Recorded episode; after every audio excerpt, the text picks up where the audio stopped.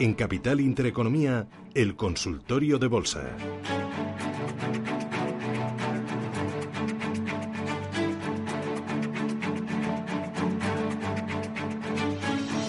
Consultorio de Bolsa 915331851 con ustedes que nos pueden llamar en directo o pueden mandarnos una notita de voz o un mensaje de texto al 609224716. Arrancamos con Alejandro. Buenos días, Alejandro. Sí, buenos días. ¿Qué tal? Dígame Eh, usted. Mira, mi pregunta es la siguiente. Yo eh, últimamente he cogido acciones de OHL a 1.12, le meto los gastos también, y a Cerinos a 9.87. Entonces me ha pillado me ha pillado OHL y, y a ver qué le parece al experto, porque el, el que me gestiona a mí esto, pues dice que hay que esperar unos meses eh, por HL más, más que por el otro para, para que se recupere. A ver qué le parece al experto. Muy bien, gracias. Le escucho Muy amable. radio. Gracias.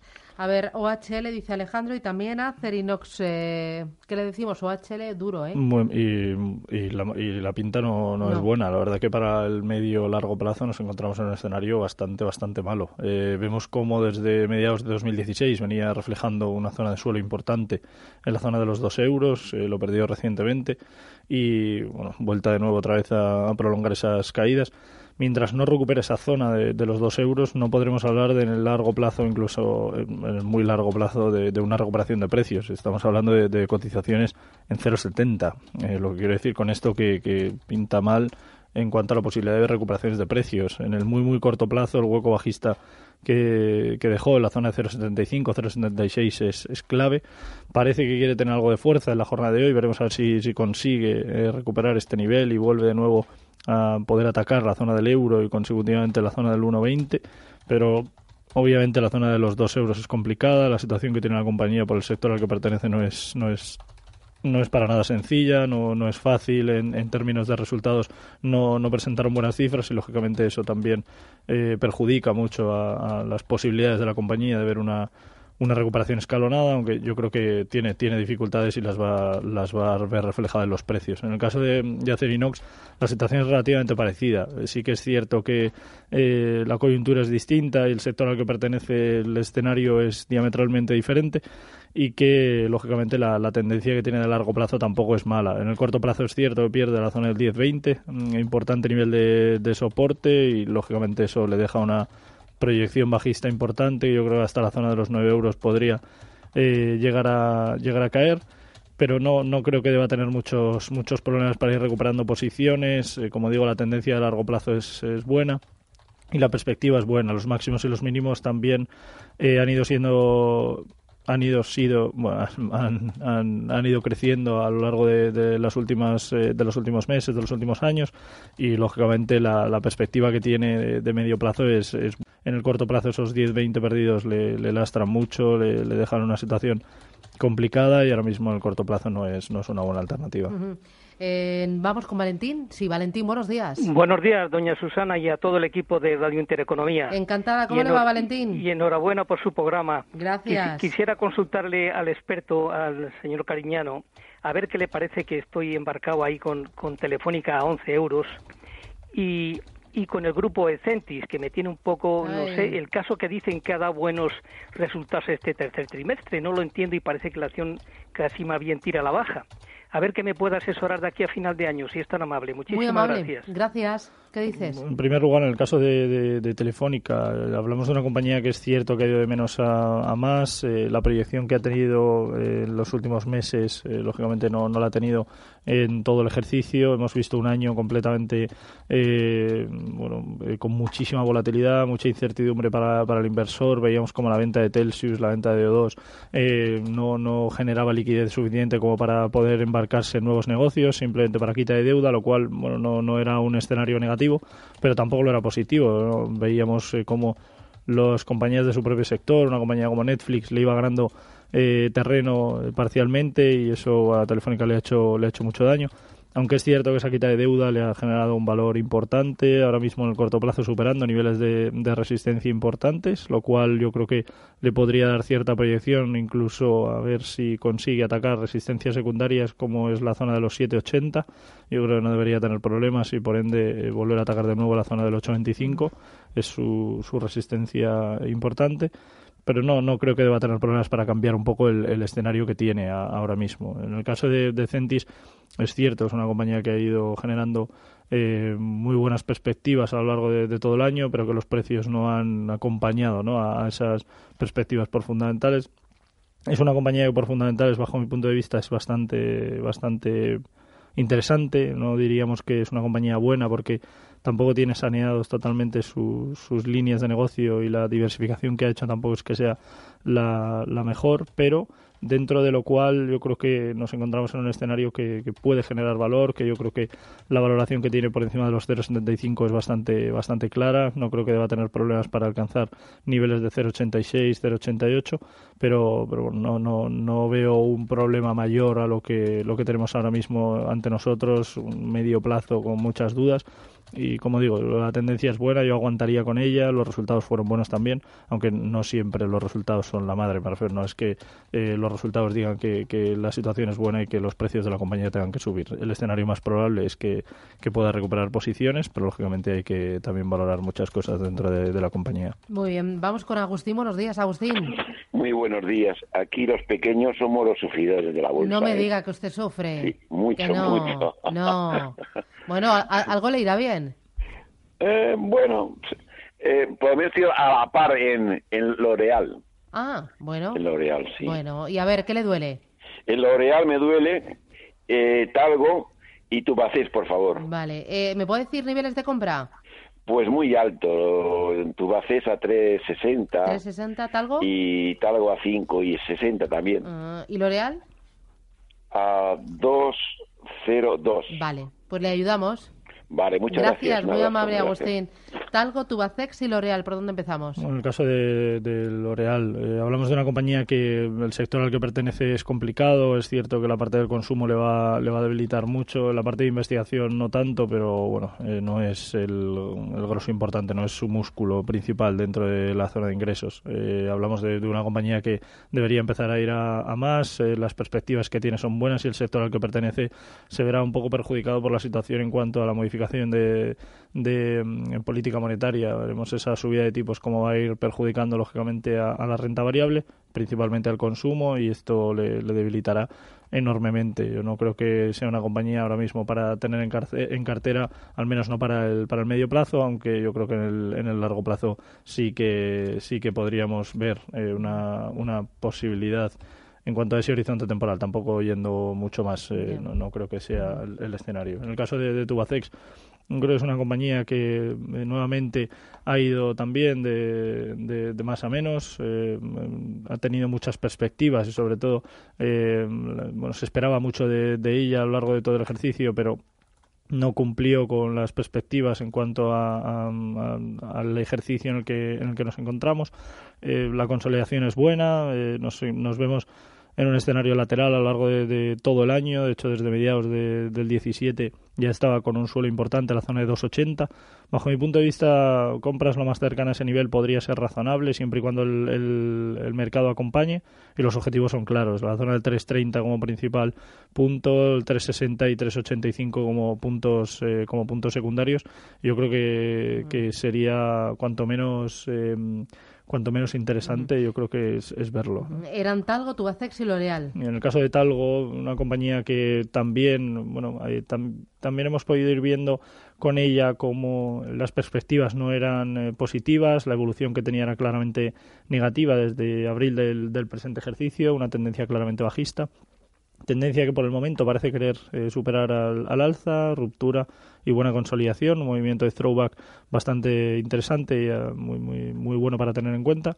Yo creo que los objetivos son claros, eh, atacar la zona de los 5 euros y ver si consigue consolidarlo y una vez que, consiga este escenario, si lo consigue, que no será tarea fácil, ver si consigue de nuevo atacar la zona del 5,70 como máximos importantes.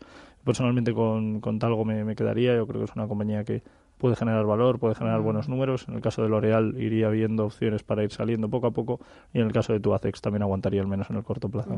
Oye, hablábamos antes de, de bancos. ¿En qué bancos ves más oportunidad pensando ya en 2019?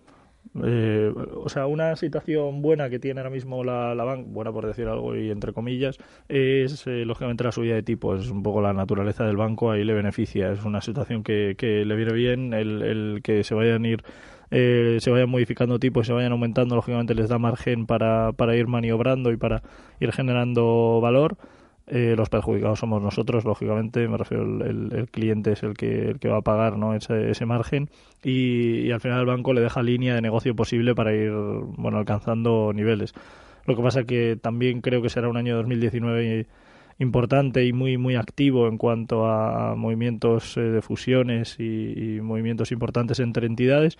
Y esto lógicamente le puede generar mucha volatilidad al, sector que en algunas ocasiones será positiva como puede ser en el caso del Santander o incluso en BBVA pero en algunos otros casos será negativa. Hay entidades como el caso de BBVA que se han movido mucho de cara al cliente retail, que yo creo que puede ser un buen futuro para, para la banca, más que nada porque, como digo, ¿no? si los grandes empiezan a montar entidades bancarias, como puede ser el caso de Amazon, como puede ser el caso de Apple o Facebook, eh, también van a tener un competidor muy importante con un músculo muy, muy grande y una parte financiera con muchísima, muchísima liquidez. Y lógicamente esto le hará mucho daño porque es una competencia muy grande, aparte de que se quite la, la, esa línea de ingresos por parte de, de, las grandes, que lógicamente tampoco les, les beneficia en absoluto. Y eso es, es, bueno, es un músculo muy importante para la banca ahora mismo. Oye, el petróleo, eh, que lo estamos vigilando muy de cerca en las últimas semanas por eh, ese desinfle que ha tenido. Eh, ¿Tú cómo, qué, qué, esperas del petróleo? Bueno, en este caso es, eh, la evolución debería ir yendo de, de forma claramente, claramente desfavorable. Veremos a ver esa importante reunión que tenemos a principios de, mes, eh, 19, del diciembre, perdón, eh, con respecto a, a la OPEP. Ya hemos visto cómo en el caso de Arabia Saudí no ha hecho referencia a que no quiere volver a negociar o que no quiere en este caso volver a ver eh, nuevas cifras en cuanto a barriles eh, producidos y, ahí nos encontramos en un escenario en el que será complicado. Yo creo que el año 2019 será un año muy difícil para el petróleo. De hecho, iría o, o, me posicionaría a la baja para ver eh, quizá una compra de put o, ver eh, venta con CFDs, venta con futuros, en fin, ir posicionándonos poco a poco, ver el, un riesgo limitado con ellos, porque yo creo que el ratio riesgo-rentabilidad es claramente favorable. Me preguntan muchos oyentes también por el mercado americano y me están diciendo si el Black Friday va bien, eh, si las empresas eh, dan buenos datos de, de ingresos por ventas eh, en este fin de semana del Black Friday junto con Acción de Gracias. ¿Eso va a significar que va a haber rally de Navidad en, los indicadores americanos? ¿Tú eres optimista? Yo creo que en el corto plazo puede ser. Eh, es cierto que no creo que dependa eh, claramente de, un Black Friday con éxito o con no éxito. Refiero no creo que esté ahí el, el, punto de inflexión para el mercado. Recordar que hay una teoría dentro del análisis técnico que dice que los mercados lo descuentan todo y esto es, es una realidad. Me refiero a la estadística está ahí y tampoco es eh, no la vamos a romper, me refiero no vamos a ser contrarios a ella. No creo que dependa de esa situación. Es cierto que para el corto plazo debería haber consumo, debería haber volatilidad y en ese punto debería haber puntos importantes, pero yo, como he dicho antes, el año 2019 será un año dificilísimo para la renta variable americana muy malo y que se está viendo ¿no? en la renta fija. Vamos viendo cómo el bono a tres años va teniendo una rentabilidad cada vez mayor, el de cinco igual, el de diez una rentabilidad muy interesante, lo cual quiere decir que, bueno, como que el mercado está preveyendo, ¿no? está adelantando una yeah. situación en cuanto a que la renta variable va a tener dificultades y es lógico porque la subida de tipos que ya está programada y, y, y aprobada eh, perjudica claramente al consumo y por ende a, a la renta variable. -huh. Anabel, ¿qué tal? Buenos días. Hola, buenos días. Dígame. Eh, quería hacerle una pregunta sobre el tema de bancos. Eh, eh, mire, yo tengo el Banco Sabadell comprado unos 60 y claro, pues estamos bastante preocupados. ¿Usted cree que esto puede eh, ir a peor, eh, a largo plazo puede recuperarse. Es que estamos ahí con bastante incertidumbre porque tengo bastante pérdida. Muy bien, gracias. Venga, muchas gracias. ¿Qué, qué dices? Un poco mal, la situación es, es, claramente negativa para la banca. Como he dicho antes, eh, puede que se salve alguna entidad grande, como puede ser el caso del Santander, eh, quizás la Caixa, BBVA, por esos movimientos que se está haciendo de rediversificación de, de la línea de negocio y es posible que en el corto plazo pueda tener algo de volatilidad positiva, que pueda alcanzar niveles de 1.30, 1.35, 1.40 incluso. Pero en el medio largo plazo yo creo que son entidades que van a tener muchas dificultades, como he dicho, y que en el caso de, la banca en Europa tampoco es que haya tenido mucho margen de maniobra. Es cierto que con un programa de subida de tipos eh, tiene mayor margen, eso es obvio, pero no lo ha tenido a lo largo de todo el 2018 y así les ha ido pero también la, programación en cuanto a subida de tipos, que veremos a ver qué pasa con Europa finalmente, eh, es algo que irá poco a poco, me refiero, no es algo que va a venir de golpe, de forma radical y que, va a ser un cambio eh, eh, radical en ese, en ese sentido, irá poco a poco y la banca irá viendo o seguirá viendo cómo va a, ir perjudicándole esa, esa situación, al menos en el corto y medio plazo. Por lo tanto, yo no, no creo que sea momento ahora mismo para, para estar en banca. Lo llevo diciendo desde enero, desde, la, desde de este año, y lo, lo, mantengo mucho más ahora con esa programación de subida de tipos porque no hay, no hay margen ahora mismo. Oye, eh, estoy viendo ahora mismo en las eh, pantallas que entre los valores que mejor se están comportando está Supermercados Día, rebota un 3,10% ahora mismo a 0,73 euros. ¿Dónde está el próximo soporte de día después de todo lo que ha sufrido? Bueno, una situación complicadísima, un año muy difícil para, para ella. Eh, ahora mismo, lógicamente, esa zona de suelo que, que, deja en el entorno de los 0,63 es, su, bueno, es un poco como el chaleco salvavidas al que al que se va a aferrar eh, para los próximos eh, para los próximos meses incluso para todo lo que es el año 2019 siempre y cuando no lo, no lo pierda lógicamente en próximas en próximas sesiones.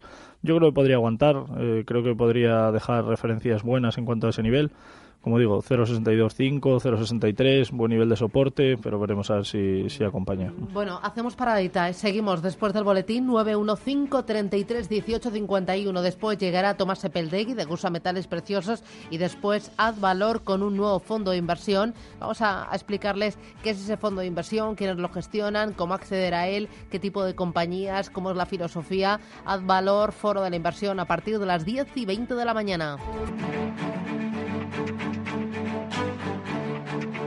En Capital Intereconomía, el consultorio de bolsa.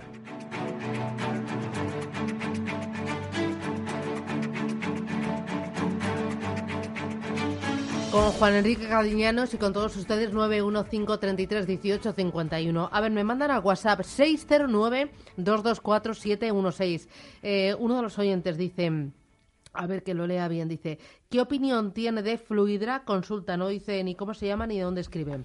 Fluidra, eh, ¿qué te parece? Bueno, una compañía que también ha ido de, menos a más, eh, un año 2017 bastante bueno para, para ella, en el año 2018 es cierto, ha tenido mucha lateralidad, eh, una situación de bueno de, cierta parsimonia con respecto a, la evolución de, los precios, eh, buena zona de soporte en el entorno de los 10 euros y veíamos cómo iba escalando posiciones, eh, superando niveles importantes y aguantando bastante bien la zona de los 10 euros. Por lo tanto, yo creo que es una compañía interesante a tener en cuenta. Es cierto que deja eh, límites importantes y resistencias importantes en el entorno de los 14 euros, pero por el momento aguantar bien el tramo que tiene de, corto y sobre todo de medio plazo, la evolución es, es buena. Yo personalmente es una compañía que sí que mantendría en cartera, al menos eh, si, o, entraría en ella, si pudiera ser lo más cercano posible a los 10 euros. Eh, Pablo dice Solaria, objetivo alcista y soporte también, Madrid. Bueno, en el caso de, Solaria, una compañía francamente buena. En la zona de soporte yo creo que eh, vería un poco a la hora de reflejar la zona del 2,85, ese mínimo dejado recientemente. como zonas de, objetivo, los 4,50 es importante. Posteriormente también la zona del 4,87 y nuevamente los seis y medio. Yo creo que es una compañía que también podría funcionar bien en momentos de debilidad en cuanto a la renta variable, compañía refugio por el sector al que al que pertenece y debería tener un buen comportamiento en el 19. Eh, dice, buenos días, mi nombre es Luis, eh, me gustaría entrar en Acciona aprovechando los últimos recortes. ¿Me puede dar un precio de entrada? Eh, bueno, en el caso de, de Acciona, lo, lo, único tener cuidado con el tema de los últimos recortes. Me refiero, podemos encontrar un punto de trampa de trampa valor es una compañía que genera buenos números, eh, muy buena tendencia en lo que ha sido casi todo el, el ejercicio 2018, desde abril, ha ido evolucionando favorablemente y sigue en esa, en esa trayectoria. Yo creo que el, el, el reflejo que tiene de cara a la evolución de los precios es muy bueno. Eh, la zona de soporte ahora mismo por esa tendencia alcista pasaría por el entorno de los 73.30. Ese sería el nivel más eh, interesante para, para entrar, pero lógicamente por la debilidad que puede tener será harto complicado. Por lo tanto, yo creo que la zona de 77 puede ser también una, una buena opción. 76.70 aproximadamente, 76.50. Yo creo que sería buena entrada y a dejarle evolucionar. Yo creo que Acción es una compañía que puede ser interesante. Mm, ¿Qué más ves interesante? Fuera, más allá del IBEX. Eh, más allá del IBEX, el MAP es, eh, hay, hay cosas buenas, hay cosas muy interesantes dentro del mercado alternativo bursátil. Eh, veremos también posibles fusiones entre compañías dentro del mismo, dentro del mercado americano, bueno, compañías que puedan ser refugios, sobre todo en Europa y en Estados Unidos, de cara a lo que es el año 19. Y en el estricto corto plazo, yo creo que la parte energética, la parte industrial y, de telecomunicaciones puede tener algo de, de, recorrido y luego lo que es la parte de IT, ¿no? el, el tramo de telecomunicaciones comunicaciones y sobre todo de tecnología, yo creo que la evolución puede ser francamente francamente buena y como digo para el año 2019 interesante eh, sectores eh, protectores como yo creo que puede ser como hemos dicho la parte energética la parte de farma uh -huh. es muy interesante para el 19 eh, activos eh, buenos que yo creo que deberían eh, dar buenas perspectivas como el VIX por ese aumento de volatilidad esperada parte de renta fija en la que veamos protección materia prima o, o metales también uh -huh. y al igual que en el caso de las divisas dejando de lado por el momento la libra esterlina a la espera de ver qué pasa con el Brexit. ¿Consumo básico también? No creo. Yo creo que el, lo que es la parte básica irá deteriorándose, pero es cierto que el deterioro irá poco a poco, por lo tanto, en el corto plazo yo creo que puede seguir siendo una, una buena alternativa, al igual que la parte inmobiliaria, uh -huh. pero de cara al medio o largo plazo yo creo que la, la, evolución debería ser negativa, por lo tanto, eh, deberíamos tener cuidado e ir poco a poco deshaciendo posiciones, pero como digo, poco a poco puede ser de aquí a septiembre, no tiene por qué ser febrero. Oye, oye y ahora cuando mencionas la, la libra, sería interesan, interesante tomar eh, posiciones en, en, bolsa británica porque eh, si esto se complica el Brexit, la libra bajará y la bolsa británica subirá, que es lo que estamos viendo. Eh, la bolsa británica debería subir eh, porque el Brexit perjudica a la libra esterlina y beneficia al resto de monedas, especialmente al, al euro, lo cual es bueno también para el dólar americano por el tema de su mercado exportador. Pero el, el FT, el, el, FT 100, el índice de referencia del, del, mercado de Reino Unido, se verá o se vería beneficiado en este, en este sentido porque la mayoría de sus eh, compañías, la mayoría de esas 100 entidades, generan los ingresos eh, fuera de, de, de, lo que es esa moneda, fuera de la libra esterlina. Por lo tanto, eh, nos encontraríamos en un escenario, en una situación en la que la prolongación es buena, la, la evolución debería seguir siendo favorable, aunque lógicamente veremos a ver qué ocurre con el Brexit y qué qué real o cuánto de real es la salida, ¿no? la, la inmigración que pueda haber de, de, entidades dentro del Reino Unido, las cuales quieran seguir manteniéndose dentro de, de, la Unión Europea y no, no salir de ella. Por lo tanto, ahí tendríamos un escape muy importante que al Reino Unido le haría daño, no tanto a las entidades, porque como digo, gran parte de su negocio lo tiene fuera y esto tampoco le debería perjudicar, aunque lógicamente el ruido tampoco sería favorable para ellos porque generaría incertidumbre. Oye, estoy viendo días, sigue escalando posiciones, ahora ya sube casi un 6%, ¿eh? eh aún así, eh, con este tipo de valores, mucho, mucho cuidado. Muchísimo, sobre todo por la volatilidad que va a tener. Es cierto que puede subir un 6, mañana puede subir un 8 y al día siguiente caer un 15, me refiero, o, o caer un 3. Eh, la volatilidad está ahí y hay compañías que, que, bueno, la perspectiva que tienen no es del todo favorable, al menos no en el, en el corto ni en el medio plazo, y eso es una realidad que hay que, que gestionar de alguna alguna forma. Lo mismo para OHL, ahora mismo el rebote del 13,95%. Sí, hablamos de, como digo, de compañías que ahora mismo en la parte cíclica o en la parte que, que tienen eh, de, de, perspectiva no es el, el, mejor momento y en el caso de OHL, como hemos comentado antes, la zona del 0,74 es, es importante para, para ese horizonte. Pues muy bien, Juan Enrique Cadiñanos, Admiral Markets, gracias por ayudarnos, por contestar a los oyentes, que tengas buen día Igualmente, y abrígate. Hasta gracias, pronto, cuídate, adiós.